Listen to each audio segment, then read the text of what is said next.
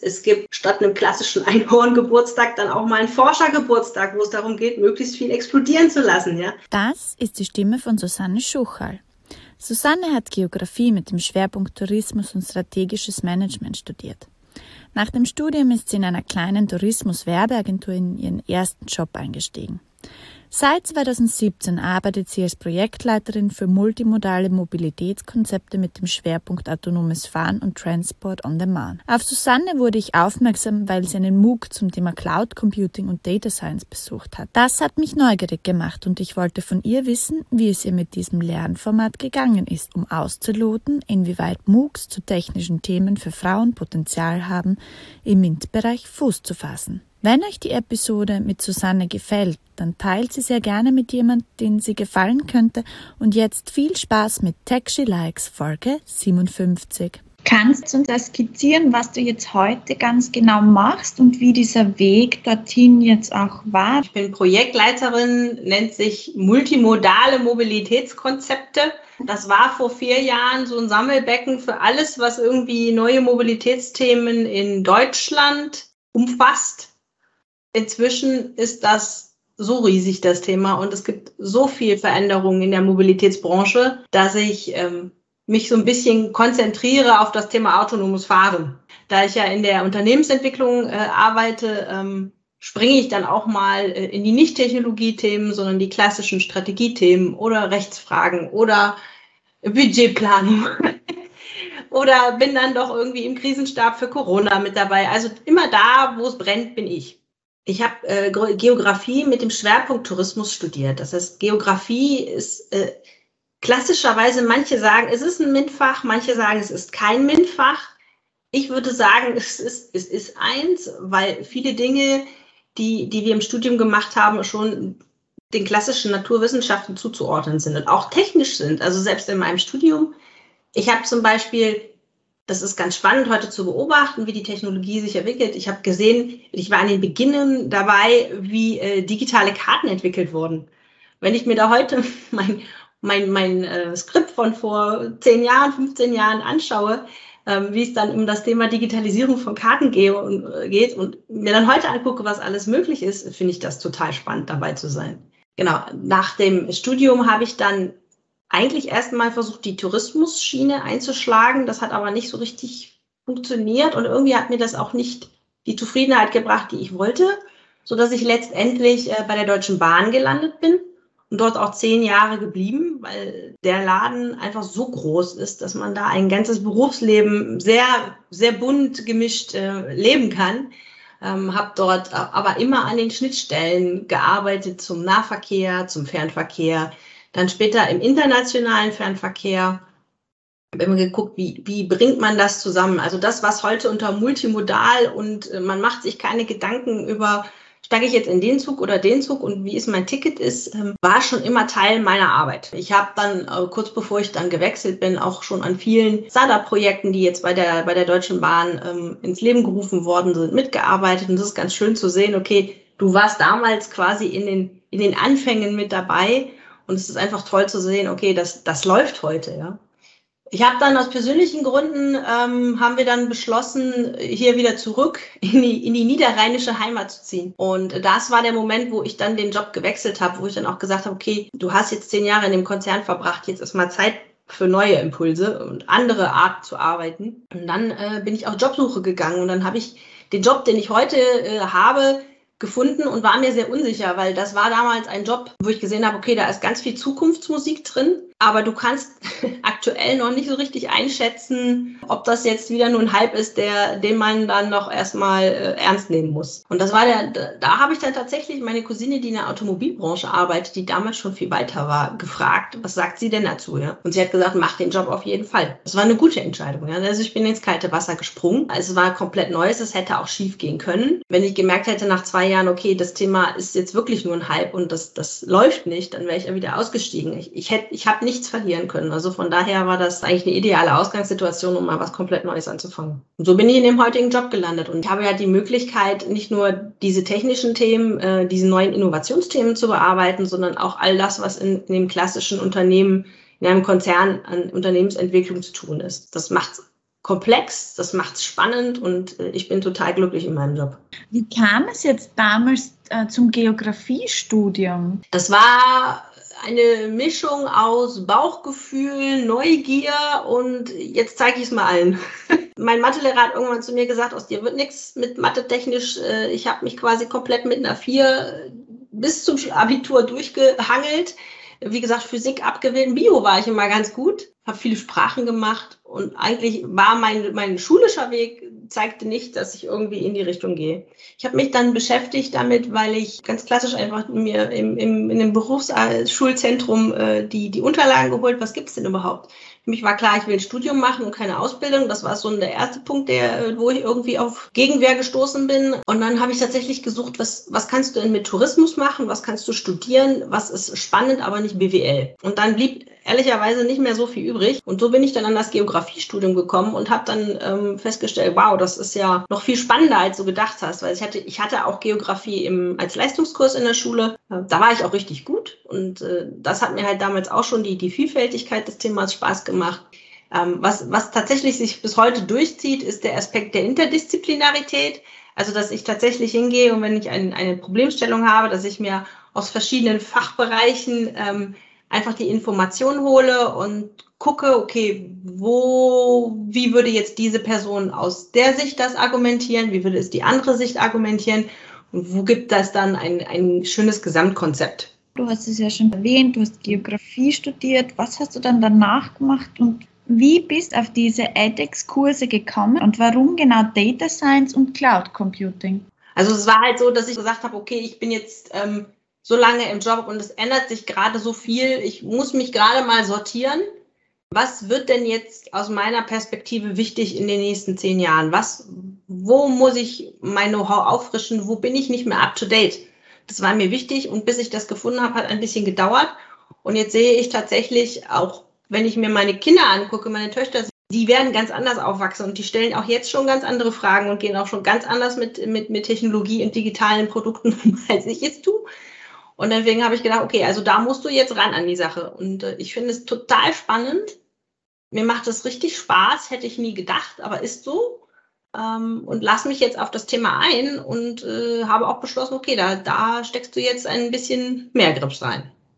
Die edX-Plattform halte ich für super. Da habe ich schon einiges an Kursen gemacht in der Historie. Manche Dinge kriege ich einfach nicht hin. Aber das habe ich gedacht, das ist etwas, das verstehst du nicht. Das ist für dich so Voodoo und Science Fiction. Und das kann doch jetzt nicht so kompliziert sein. Und dann habe ich tatsächlich wollte ich ähm, mich mit dem Thema künstliche Intelligenz befassen, habe da erstmal rumgegoogelt und bin tatsächlich auf diesem Programm gelandet, weil ich gedacht habe, okay, das ist so so einfach für mich als Nicht-Informatiker, dass ich es nachvollziehen kann, trotzdem verstehen kann und es ist ein guter Einstieg, um wirklich für jemand Fachfremdes, der nichts mit Informatik eigentlich zu tun hat, zu verstehen, wie gehe ich damit um? Das Thema KI ist wichtig für mich, weil ich äh, durch meinen Job verstehen will, wie funktioniert eigentlich so ein autonomes Auto. Ich muss jetzt nicht hingehen und tatsächlich programmieren können, ja, wie ob der jetzt linksrum oder rechtsrum abbiegt oder wie er damit reagiert.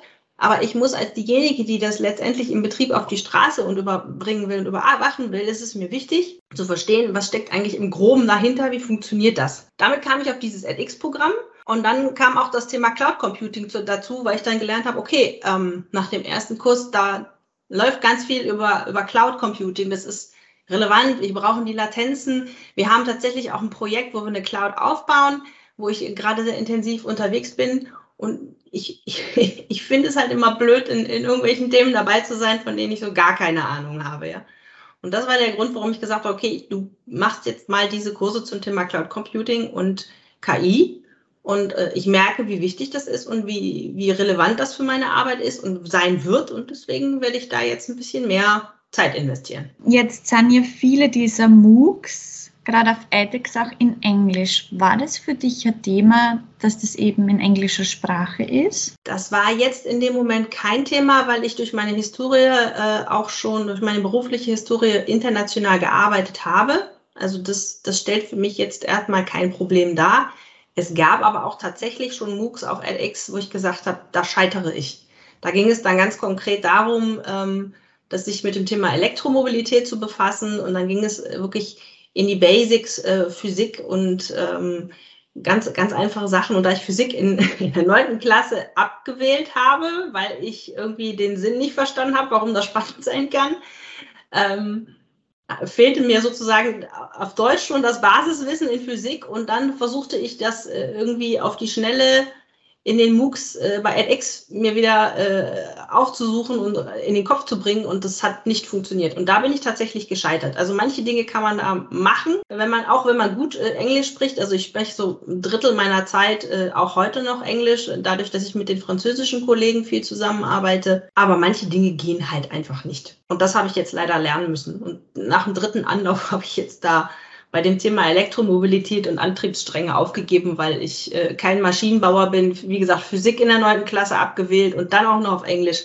Das war das war dann zu viel. Wo gehört denn jetzt die Geografie überhaupt hin? Du hast schon gesagt, im Naturwissenschaftlichen wird sie stiefmütterlich behandelt. Wo würdest du das einordnen, was du da jetzt im Studium, im Geografiestudium gemacht hast? Das Spannende an dem Geografiestudium ist für mich, dass man sich nirgendwo in eine Schublade stecken lassen kann. Es ist Technik, indem wir halt tatsächlich hingegangen sind, ähm, Kartografiekurse gemacht haben, Karten, Karten digitalisiert haben per Hand wir haben äh, Webseiten programmiert, damals, das gehörte auch alles mit dazu. Wir haben klassische Physikkurse gehabt, wenn Metrologie anstand, klar, natürlich, das ist immer Physik. Wir haben Bio und Chemie gehabt, wenn wir uns die verschiedenen Gesteinssorten angeschaut haben und wie die Erden miteinander reagieren. Also das ist so die ganz, ganz klassischen, würde ich sagen, naturwissenschaftlichen Themen. Auf der anderen Seite waren aber auch viele viele Seminare dabei, die in Richtung ähm, Infrastruktur, Straßen, volkswirtschaftlich, sozialwirtschaftlich unterwegs sind, wenn man auch sich ethnische Dinge anschaut, äh, ethnische Geografie, ähm, Sprachgeografie, wie entwickeln sich Sprachen. Das ist sehr, sehr, sehr bunt, dieses, dieses Feld. Ja. Und dann war mir aber auch wichtig zu sagen, okay, du machst jetzt nicht nur, sagen wir mal, die geografische Seite, sondern du musst das Leben ist halt auch Betriebswirtschaft, ja. Und deswegen hatte ich dann, damals gab es noch das Diplomstudium. Ich bin noch eine der letzten Diplomstudenten gewesen, habe ich dann tatsächlich im Nebenfach noch BWL mit dazu genommen, sodass ich quasi ein Rundumpaket habe, mich eigentlich in gar keine Schublade stecken lassen kann und will, aber dann natürlich dann äh, immer die Herausforderung hatte damals in den ersten Jahren nach dem Studium, äh, was, was kann die eigentlich? Ja? Das, da, da, da kam immer die Frage, in welche Schublade kann ich sie denn stecken? Ja? Was ist dein roter Faden? Und, und das ist halt wichtig im Studium, sich dann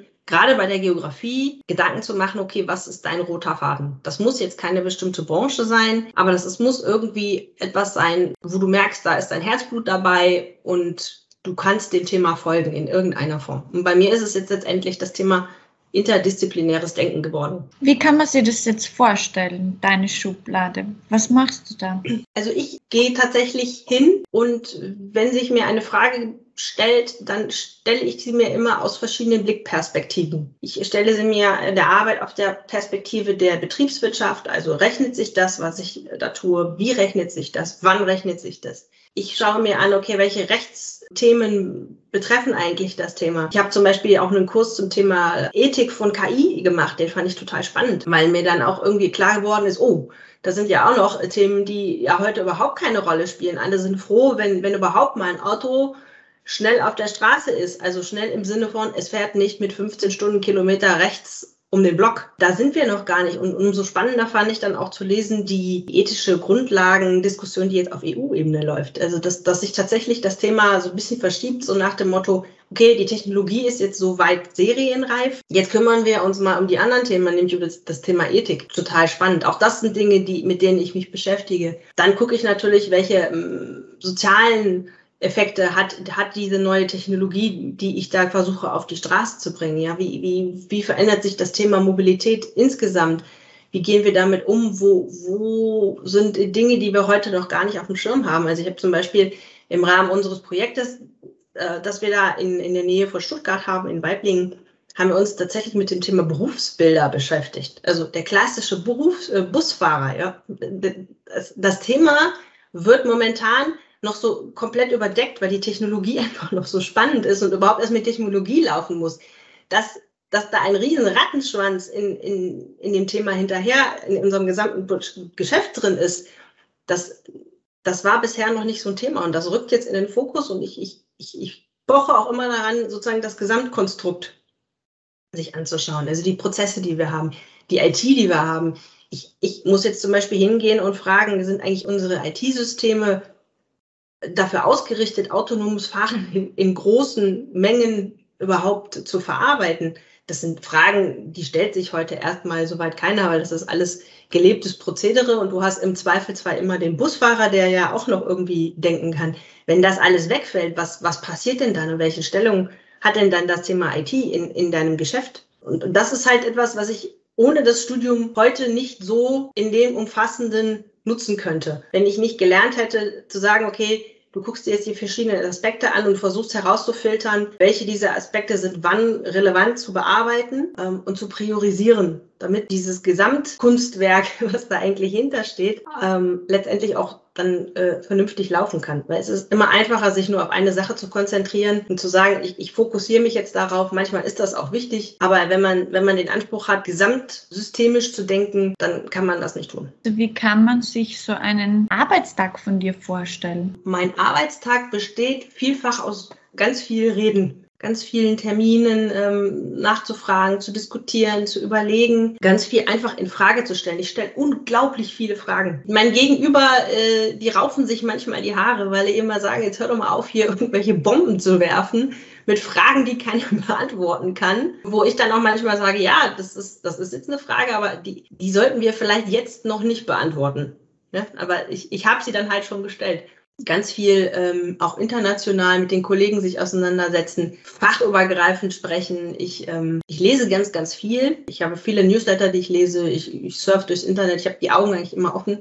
Und ich äh, nutze auch bewusst, wenn immer mal wieder die, die Möglichkeit, komplett fachfremd irgendwo anders hinzugehen, raus aus der Komfortzone und zu sagen, eigentlich hat das jetzt nichts mit deinem richtigen Job zu tun, aber du gehst jetzt doch mal auf eine ganz klassische Automobilzulieferermesse und guckst dir mal an, was denn da so läuft. Ich weiß nicht, ob ich es jetzt richtig erkannt habe, aber hast du eine Smartwatch? Ja, habe ich.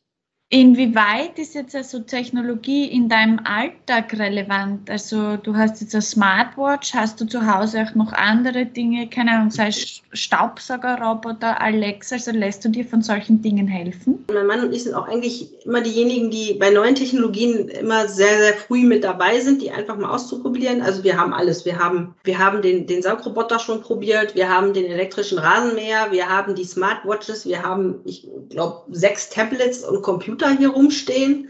Ich arbeite sowieso im Homeoffice, also von daher bin ich auch, was das angeht, sehr gut ausgestattet. Wir haben ein Elektroauto. Ähm, ich habe mir damals mein, mein Auto so ausgesucht, dass ich möglichst die, die neueste Technologiegeneration äh, habe. Ja, also mir war dann die Farbe und äh, die Winterheizung egal, dafür konnte mein Auto jetzt aber alleine rückwärts einparken. Auch wenn da Netflix-Serien kommen, die dann in Richtung Technologie äh, laufen und so, sowas gucken wir uns dann an. Da haben wir einfach Freude dran. Wie ist es jetzt auch in deiner restlichen Familie so? Hat da Technologie einen hohen Stellenwert, auch bei deinen Freunden, oder seid ihr da eher die Ausnahme auch? Es gibt Teile in der Familie, da, da ist das ähnlich, aber die überwiegenden würde ich sagen, sind, was das angeht, noch nicht so weit. Man liest ja sehr viel über Technologie, Sprachassistenten wie Siri und Alexa und Co. Und in dem Zusammenhang liest man ja auch immer wieder von Cybersicherheit, Internetsicherheit, Sicherheit von eben Internet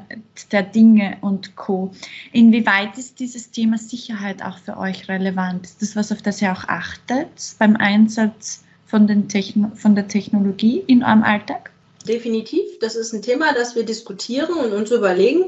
Also wir hatten zum Beispiel eine Sonos-Box am Anfang, die haben wir bewusst ohne die Sprachsteuerung gekauft, weil wir gesagt haben, boah, eigentlich wollen wir jetzt nicht, dass die uns irgendwie zuhören. Jetzt sind aber die Kinder so weit, dass sie das toll finden, das mit Sprachsteuerung zu nutzen. Also haben wir jetzt doch noch eine zweite gekauft, die das dann doch kann. Also das ist so, so, so, so ein bisschen komisches Bauchgefühl ist dabei. Aber wenn wir merken, okay, der uns spontan bringt der Nutzen jetzt gerade mehr, als dass wir Angst haben, dass da was geleakt wird, dann, dann machen wir das aus. Auf der anderen Seite ist es tatsächlich so, dass wir uns aus vielen Netzwerken schon komplett zurückgezogen haben. Wir achten sehr darauf, was im Internet von uns veröffentlicht wird, was wir preisgeben. Das tun wir schon. Und ob jetzt letztendlich unsere, unsere Gerätschaften, die wir so nutzen, gehackt werden oder nicht, wir haben und wir gucken auch, dass wir die, die neuesten Möglichkeiten zum Schutz haben. Ganz ausschließen kann man das nie. Mittlerweile sind die teilweise die E-Mails, die dann kommen, die irgendwie verseucht sind, so gut. Ich für mich selbst als Geschulter äh, würde sagen, ich kann nicht 100% ausschließen, dass ich nicht doch nochmal irgendwann in meinem Leben auf den falschen Link klicke. Ich glaube, das können wir wahrscheinlich alle nicht ausschließen. Also da gehört schon viel dazu. Also da muss man mittlerweile echt sehr, sehr, sehr genau auch hinschauen. Also da genau. kann schon viel schiefgehen, gerade im stressigen Alltag. Also da muss man echt ähm, sehr, sehr bewusst also lesen. Was was ich zum Beispiel jetzt auch gemacht habe, als diese Diskussion um Facebook und um Metaverse aufkam, da habe ich mir gedacht, okay, das macht dir jetzt kein gutes Bauchgefühl, damit musst du dich jetzt mal beschäftigen, weil noch bin ich bei Facebook. Ich habe, ich habe keine Freunde mehr und ich bin, nutze das eigentlich nur noch, um, um die Dorfklatsch zu lesen in der Gruppe. Aber das sind dann Momente, wo ich mir denke, okay, ähm, ist jetzt der Punkt gekommen, wo du dich tatsächlich abmeldest, weil du sagst, nee, also ich will das nicht. Wir sind zum Beispiel auch äh, weg von WhatsApp und hin zu Signal, weil wir gesagt haben, also irgendwann ist jetzt die Grenze überschritten. Inwieweit ist jetzt auch bei ja, der Begleitung deiner Töchter Technologie oder auch die sogenannten MINT-Fächer Mathematik, Naturwissenschaften, Informatik, Technik, inwieweit ist es da relevant? Also ist das was, was du ihnen auch versuchst näher zu bringen oder wo du ihnen auch vorlebst, dass das durchaus ein spannendes Thema auch ist. Wie, wie gehst du damit um? Also mein Mann und ich haben von Beginn an die Mädels so äh, dahin äh, gebracht, dass sie mit der den digitalen Möglichkeiten, die es heute gibt, auch aufwachsen können und diese auch nutzen können. Es gab durchaus auch ähm, Leute, die gesagt haben, ey, müssen die jetzt mit drei Jahren ein Tablet haben? Dann haben wir gesagt, ja, aber wir steuern das ganz genau. Wir geben uns auch Mühe, den jetzt Stück für Stück natürlich kindgerecht zu erklären, was, wie funktioniert denn die Welt eigentlich und warum ist die Welt so spannend. Das, das endet dann in so Dingen wie, äh, es gibt dann neben der Puppe, die sie sich wünschen äh, zu Weihnachten, natürlich dann auch den, den Roboter, den sie sich zusammenbauen können. Es gibt, äh, wie gesagt, das Tablet. Es gibt statt einem klassischen Einhorngeburtstag dann auch mal einen Forschergeburtstag, wo es darum geht, möglichst viel explodieren zu lassen. Ja? Also wir achten da schon drauf, dass sie möglichst breit mitbekommen, wie bunt die Welt ist und wie spannend das alles sein kann. Letztendlich müssen wir noch gucken, das ist natürlich dann wieder individuell, für was brennen sie, was interessiert sie tatsächlich dann am Ende. Es hilft ja nichts, wenn jetzt sich da herausstellt, dass die eine dann doch lieber äh, in Richtung Gesundheitswesen geht oder was weiß ich, ja, Profitänzer werden will, dann soll sie das tun. Aber mein Mann, mein Mann und ich, wir achten sehr darauf, dass, dass es sehr, sehr bunt bei uns zugeht. Und Technologie gehört definitiv dazu und manchmal schubsen wir sie auch so ein bisschen mehr in die Richtung. Ist es bei dir als Kind, als Mädchen auch so bunt zugegangen? Ja, definitiv. Ähm, meine Eltern haben da sehr drauf geachtet, dass ich sehr, sehr bunt sozusagen inhaltlich bunt äh, erzogen worden bin.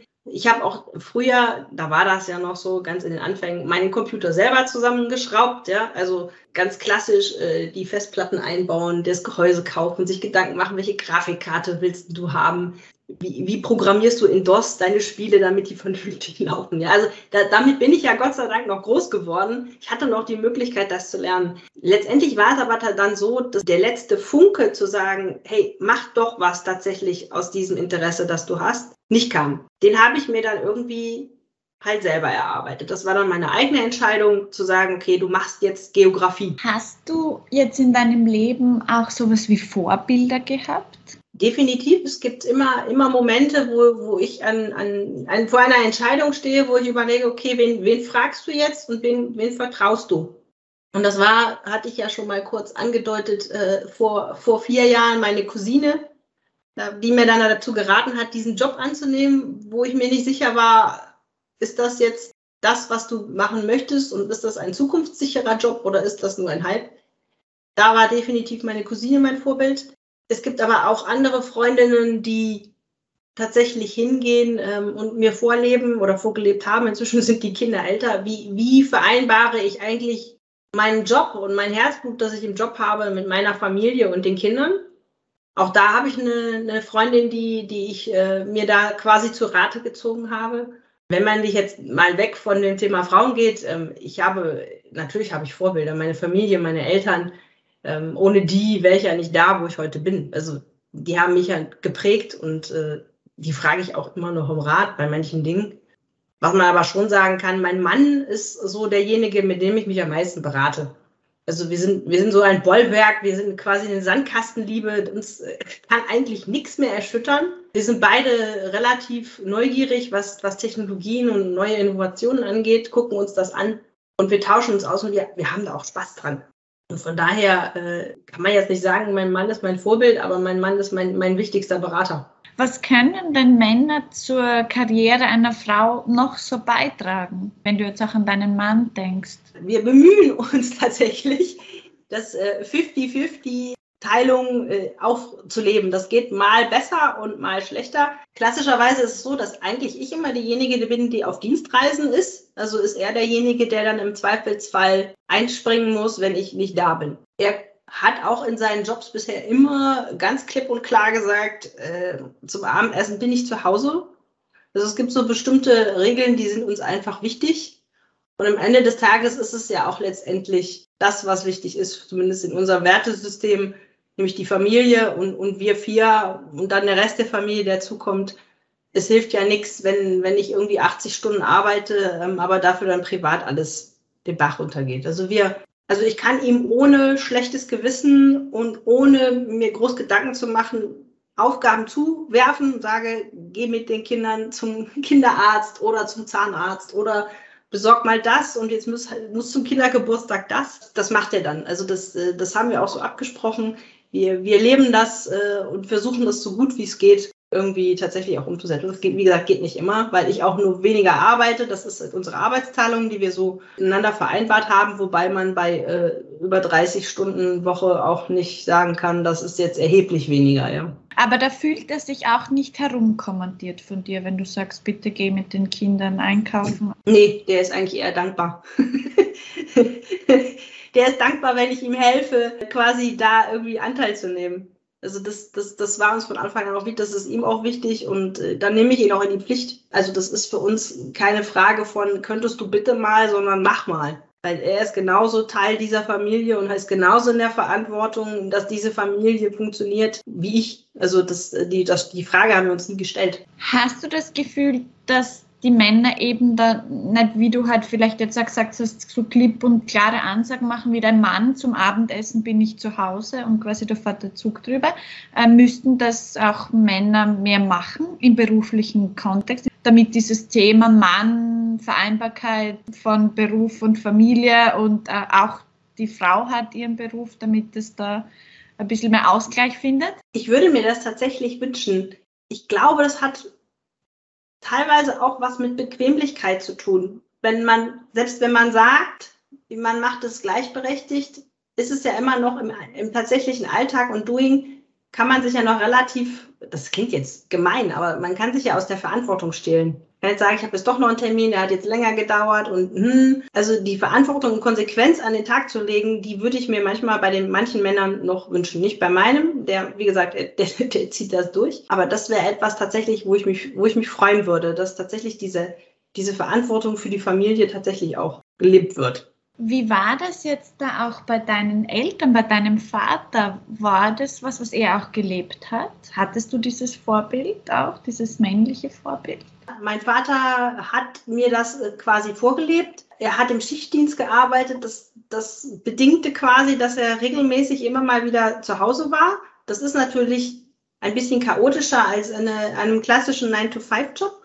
Aber durch, die Schicht, durch den Schichtdienst hat er eigentlich auch die Möglichkeit gehabt, sich an Tageszeiten um uns zu kümmern, die ein klassischer 9-to-5-Job halt nicht möglich macht, also zum Ballett bringen oder zum Schwimmen oder ja, dann doch mal mit in der Schule irgendwas basteln. Er, er ist ähm, er ist Erzieher, gelernter. Das heißt, er hat sowieso eine gewisse Offenheit für Kinder und Arbeit mit Kindern. Und ihm war das genauso wichtig, äh, da jetzt irgendwie für uns da zu sein wie für die anderen Kinder. Und von daher hat er mir das sehr gut vorgelebt. Also ich kenne das gar nicht anders. Ich glaube, es war eh eine Deutsche, die gesagt hat, dass man schon bei der Auswahl des Mannes auch darauf achten muss, ob man Karriere machen kann oder nicht und seine Auswahl quasi auch in diese Richtung treffen soll, ob man quasi sich als Frau beruflich entfalten kann oder nicht. Hast du bei der Auswahl deines Mannes auf das geachtet? Mein Mann und ich, wir kennen uns seitdem wir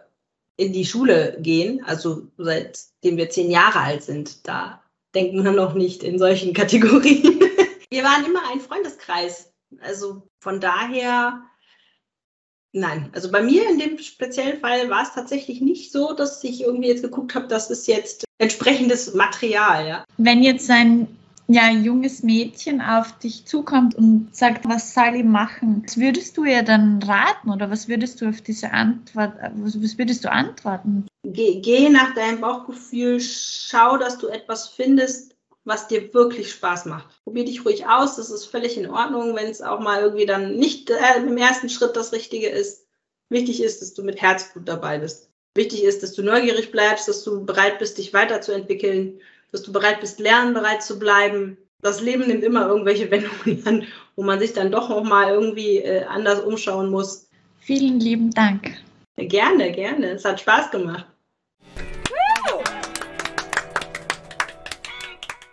Das war die Folge mit Susanne Schuchal. Wenn euch die Folge gefallen hat, dann freue ich mich sehr, wenn ihr Taxi Likes abonniert bei Apple Podcasts und Spotify und wenn ihr gerade bei Apple auch eine Bewertung dalasst. Für Feedback könnt ihr mich auch erreichen unter Likes bei Instagram, bei Facebook, bei LinkedIn oder über meine Website www.techshilikes.cu.